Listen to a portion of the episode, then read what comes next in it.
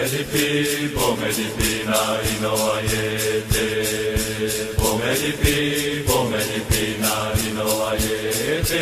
Metebe mambo.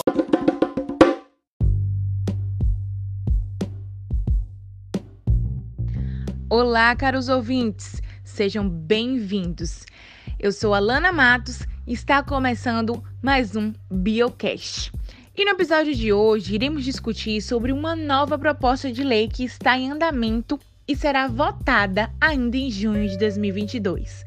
A proposta, denominada como Marco Temporal, tem o objetivo de definir que os povos indígenas só podem reivindicar terras que ocupavam a partir da definição da Constituição de 1988. Com base nessa problemática, Hoje trouxemos um estudante do curso de Ciências Biológicas da Universidade Estadual de Feira de Santana para analisarmos quais impactos essa decisão pode causar na biodiversidade e para esses povos indígenas.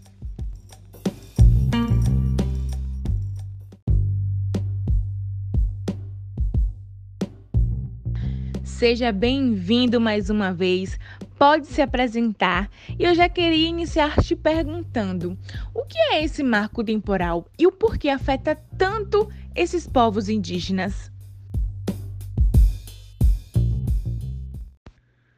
Fala pessoal, obrigado pelo convite, Alana. Eu me chamo Logan e sou estudante de graduação de Ciências Biológicas aqui na UFS, como já foi dito por você. Pois é, estamos observando mais uma manobra institucional para retirar desses povos originários desta terra aquilo que pertence mais a eles que qualquer outro povo, as suas terras. O marco temporal é uma tese jurídica que defende uma alteração na política de demarcação das terras indígenas no Brasil e, se aprovada, os povos indígenas só poderão reivindicar direitos sobre terras que já estavam ocupando a partir da promulgação da Constituição de 1988. Primeiro, que esta tese já foi utilizada em algumas sessões judiciais para impedir a demarcação de novas terras indígenas, o que prejudica diretamente esses povos, pois ignora todo o histórico de violência e marginalização sofridos por esses povos. Estabelecer um marco temporal para legalizar o direito ou não sobre determinada terra ignora todo o passado de violência e opressão.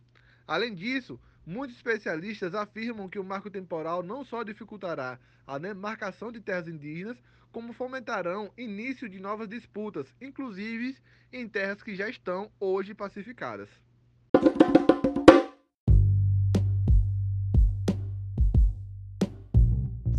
Interessante.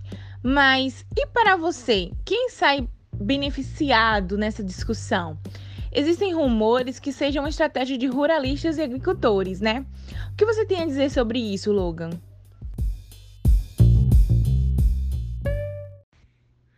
É, observamos que os interessados por estabelecer essa tese são, em sua maioria, os ruralistas e os agricultores.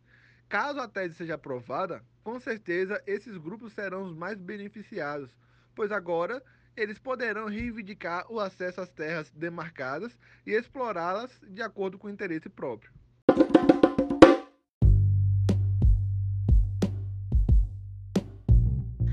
Para finalizarmos, quais as consequências desse marco temporal e como ele pode afetar a biodiversidade?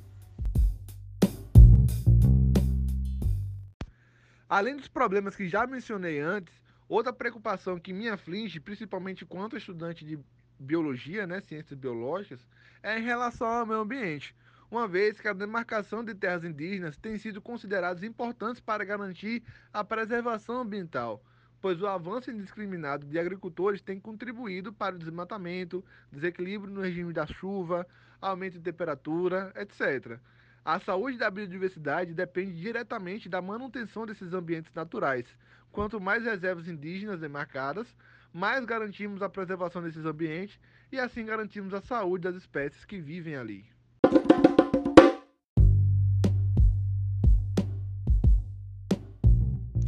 O Biocast de hoje fica por aqui. Você encontra novos temas em nosso Instagram e no canal do YouTube, Discutindo Conservação. Abraços e até a próxima!